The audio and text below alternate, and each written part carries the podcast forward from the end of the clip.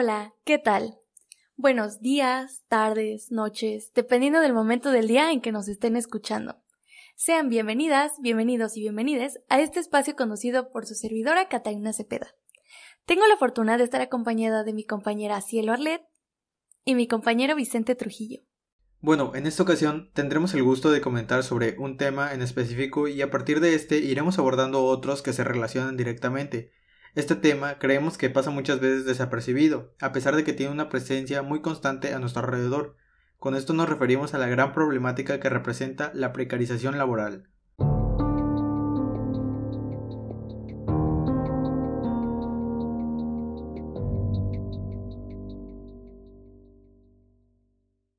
Bien, ahora hablemos del contexto general de la precarización. Primero que nada, es fundamental que entendamos qué es, por definición, la precarización laboral. En Internet podemos encontrar que es cuando las condiciones de trabajo de un trabajador están por debajo del límite. Esto se relaciona directamente con el salario, el cual no logra cubrir las necesidades básicas del trabajador o persona. También se caracteriza por largas jornadas de trabajo, usualmente sin descansos o que la persona tenga que trabajar más de las horas normales o ya establecidas, con el fin de poder ganar lo suficiente y satisfacer sus necesidades primordiales. Lamentablemente, la precariedad laboral se compagina directa e indirectamente con otros problemas sociales y económicos como lo son la pobreza. Recordemos que en México, por lo menos la mitad de nuestra población se encuentra en esta situación por lo que podemos decir que la precariedad es un fenómeno que en esencia afecta a este porcentaje. Algo que me parece muy valioso mencionar e interesante también es que a pesar de que en México contamos con la Ley Federal del Trabajo, la cual estipula que la duración máxima de las jornadas sea de no más de 8 horas, específicamente 8 horas la jornada matutina, 7 la nocturna y 7 horas y media la que es mixta. A pesar de esto somos uno de los países que más labora, de acuerdo a la Organización para la Cooperación y el Desarrollo Económicos, la OCDE, inclusive llegando a superar a países con arduas jornadas laborales, como lo son Japón, Corea o Estados Unidos, superándolos, esto es impresionante, por más de 800 horas de trabajo al año. Y bueno, aunado a esto está el tema también del salario mínimo, que ya en conjunto hacen que las condiciones laborales y económicas de nuestro país no sean favorables, más bien sean pésimas.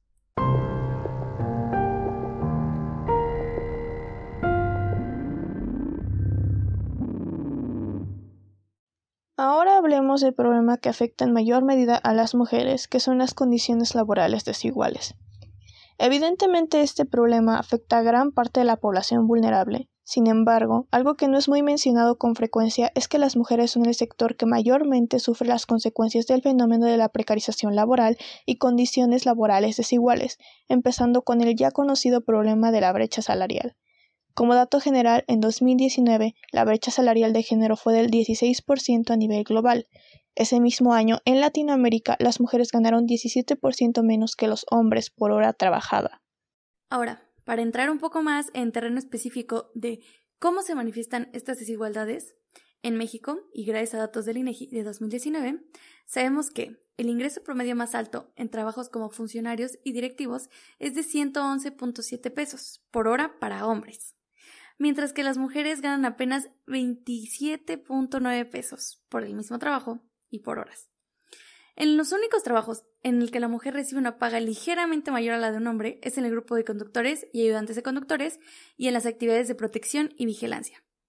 Con estos datos nos podemos dar cuenta que los hombres ganan más cuando se trata de trabajos que requieren de más preparación educativa.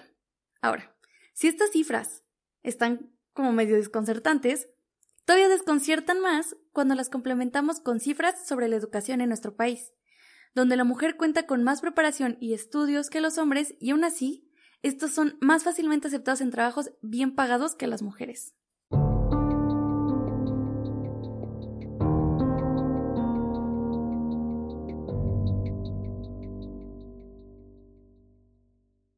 Otra problemática que se relaciona estrechamente con la precarización del trabajo es el trabajo doméstico no remunerado. Para que dimensionemos un poco sobre este fenómeno, de acuerdo a un estudio del INEGI de 2019, entre las personas de 12 años o más que se cargan de este tipo de labores,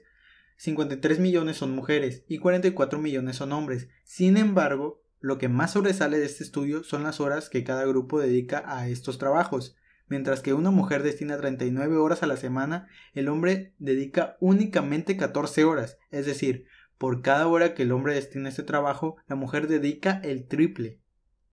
Claro, esto por parte del trabajo doméstico, pero también es importante mencionar otros trabajos en donde la mujer sufre de precarización laboral. Uno de estos trabajos y de los más conocidos es el trabajo en las maquiladoras. Gracias a datos del portal de noticias Animal Político de 2019, sabemos que en la mayoría de las maquiladoras se cuenta con una plantilla laboral femenina de más del 50%, pero menos de un tercio de estas mujeres ocupan puestos bien pagados. En su mayoría son ensambladoras y reciben un salario menor que el de los hombres. Es bien sabido que las maquiladoras explotan a sus trabajadores, quitándoles la mayor cantidad de derechos posibles y no permitiendo la creación de sindicatos para su defensa.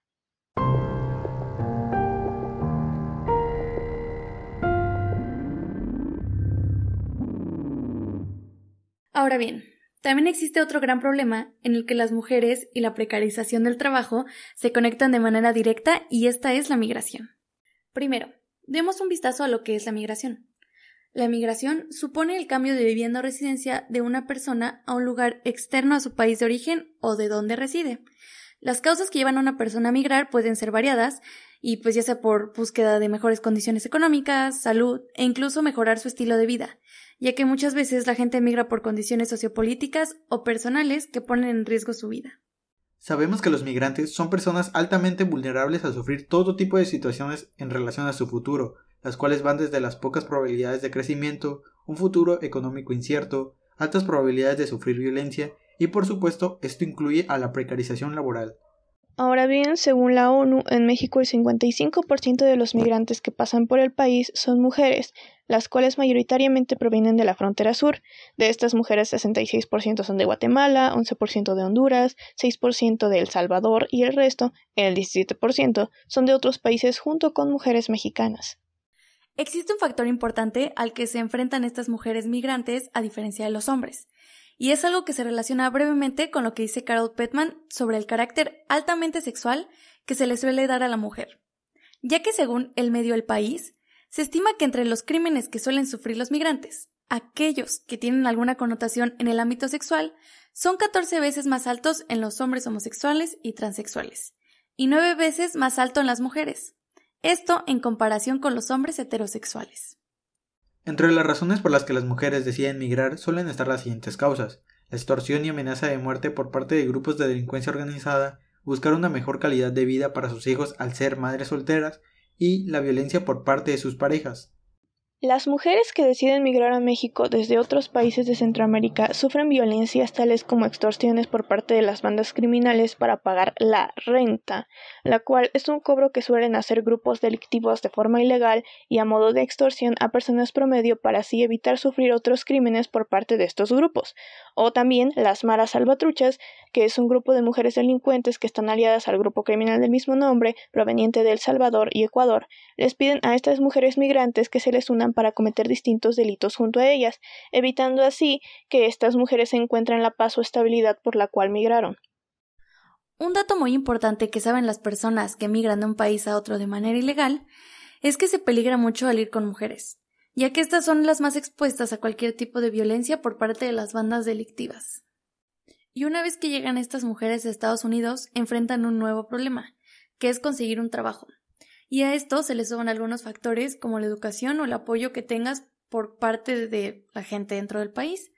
Sin embargo, en cifras generales de la CONAPO de 2013, sin distinción de estos dos grupos, el nivel educativo de ellas no suele superar el medio superior y solo el 6% son mujeres con alguna carrera o título universitario, lo que afecta ampliamente en los trabajos que pueden llegar a conseguir. En estas cifras, se estima que del 100% de los migrantes, casi el 12% tiene un cargo ejecutivo, profesional o técnico, el 3.1% trabajan en servicios semicalificados, el 20% trabajan en ventas y apoyo administrativo o oficinas, el 41.3% trabaja en servicios de baja calificación, casi el 20% trabaja como obreras y trabajadoras, el 0.7% son trabajos generales de construcción y apenas el 3% son trabajadoras agrícolas. De estas, el 70.2% trabajan a tiempo completo y el 29.8% a tiempo parcial. Solo el 28.3% cuenta con algún seguro médico dado por parte del empleador y el 24.9% tienen alguna pensión o seguro de retiro y la media de ingresos anuales para estas mujeres es de 22.179 dólares, lo que son 17.300 dólares menos de ingresos anuales de mujeres nativas del país que se desempeñan exactamente en las mismas áreas. El ingreso anual de 22.172 dólares nos da un ingreso promedio mensual de 1.847 y en Estados Unidos se estiman gastos promedios mensuales de 4.551 dólares por familia y 2.605 dólares por persona, lo que significa, una vez más, que ni siquiera les alcanza para un estilo de vida promedio trabajando jornadas laborales completas en trabajos pesados por salarios insuficientes y un estilo de vida precario como en los países de los que emigraron o quizá este estilo de vida precario sea mejor que del lugar del que venían.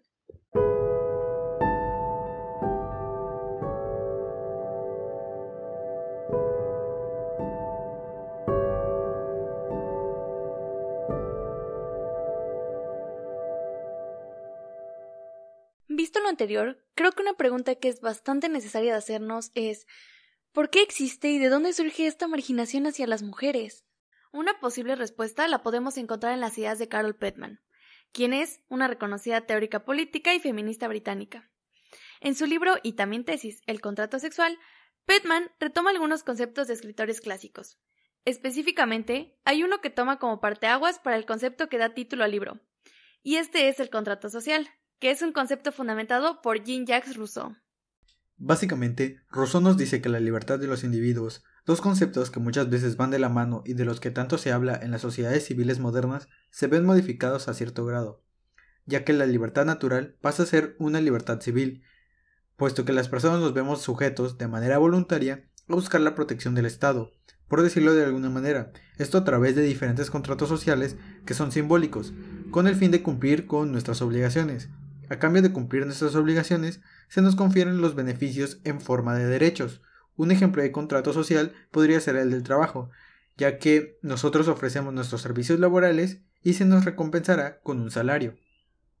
Sin embargo, Carol Petman añade una idea particular que es interesante, ya que dice que estos beneficios están condicionados por actos de subordinación y que van contra el concepto de libertad natural y civil, por ejemplo, ella habla de la explotación laboral en el contrato del trabajo, pero principalmente se centra en la idea de que la libertad civil no es universal, sino que es un atributo puramente masculino, y es ahí de donde nace la idea de lo que es el contrato sexual, uno que incluye la manera en que los hombres acceden al cuerpo de las mujeres y sus voluntades, constituyendo así el patriarcado moderno. Pedman también señala que ya desde que se conciben estos conceptos de libertad e individuos, que prácticamente son los cimientos de la sociedad moderna, es que a la mujer se le excluyó del ámbito público, pues supuestamente los teóricos creían que no reunían las capacidades y atributos para ser consideradas un individuo. Por algo es que en algún momento las mujeres no podíamos trabajar, ni, ni tener un trabajo, ni ir a la escuela, y todo esto por aparentemente no tener las mismas capacidades racionales o físicas que los hombres. Algo que también nos dice Carol Petman es que el contrato social de trabajo asalariado y cualquier otra actividad o contrato donde el hombre como individuo puede participar dan por hecho la existencia de mujeres, que son amas de casa, que estarán ahí para atender las tareas del hogar y a los hombres mientras estos se encuentran participando como propios individuos en el ámbito público, mientras que las mujeres solo podrán estar en el ámbito privado, la esfera privada, ocupándose de las labores domésticas de su hogar. Dentro de esta lectura se mencionan tres significados para patriarcado, y el último de estos involucra al capitalismo, haciendo una analogía a la subordinación de un empleado con su jefe a una mujer con el hombre. Para un mejor entendimiento hay que desglosar la idea que propone Carol Petman, en donde el hombre tiene la capacidad de controlar y moverse tanto en la esfera pública como en la privada. El matrimonio y la familia, que pasan a ser parte de lo privado, es controlado por el hombre, y aquí ejercen su derecho conyugal, que es su derecho sexual sobre la mujer, y su derecho patriarcal, que es su derecho sobre sus hijos e hijas. Carol también menciona que el matrimonio fue diseñado para que las mujeres en una posición de subordinación accedan de manera voluntaria a la protección de un varón al casarse, es decir, de su esposo. Pero como se dijo anteriormente, esta protección o beneficios que una mujer puede obtener de dicho contrato están condicionados por el varón, para buscar tener un acceso libre al cuerpo de la mujer y así reafirmar su derecho conyugal. Por otra parte, en la esfera pública el hombre de nuevo es quien controla todo, desde quienes están en el poder hasta las opiniones que serán válidas. Dentro de esta lectura también se menciona a Engels y su postura acerca de la mujer y el trabajo, en donde menciona que las mujeres están condicionadas por el hombre. De esta manera es más fácil entender por qué las mujeres son las que trabajan de manera no remunerada en las tareas domésticas, mientras que el hombre sale a trabajar y puede conseguir los salarios más altos. Y eso también explica por qué cuando las mujeres lograron trabajar fuera de casa, seguían obteniendo y siguen obteniendo salarios miserables y puestos de trabajo con condiciones deplorables, a comparación de los hombres. Un paso importante fue la entrada de la mujer en el mercado laboral, pero seguían habiendo trabas, pues aunque eran contratadas no eran en grandes puestos o sus salarios eran menores que el de los hombres, a pesar de que hacían lo mismo. Esto llevó a la mujer a salir de sus ciudades o pueblos para conseguir mejores trabajos, pero muy pocas de ellas lograron encontrar aquellos trabajos que les brindaran mejores oportunidades que los que ya habían tenido. Pero sobre todo, varios empleadores se aprovecharon de esta oportunidad ofreciéndoles un salario relativamente mayor al de sus anteriores trabajos, pero seguían siendo sueldos lamentables. El que las mujeres no sean contratadas o que sean contratadas en malos puestos y que aparte de esto no se les pague lo justo por su trabajo, nos indica que seguimos viviendo en una sociedad en donde los hombres siguen dominando tanto las esferas pública como la privada. Y como sabemos, este no es un problema social actual. El patriarcado y lo que éste conlleva han sido un problema que hemos acarreado como sociedad desde hace mucho tiempo. Más allá de darnos cuenta, es necesario que se tomen acciones y que nos preparemos para un cambio.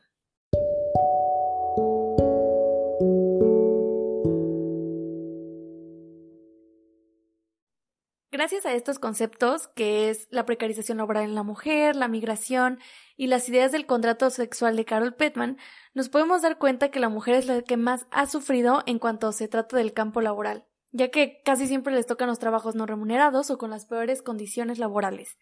Esto, pues, obviamente, como hemos mencionado, debe cambiar, pero también todos debemos estar dispuestos para hacer este cambio. Esperamos que este programa les haya gustado y también esperamos que este haya sido un tema de reflexión. Nos vemos en la siguiente. Hasta la próxima.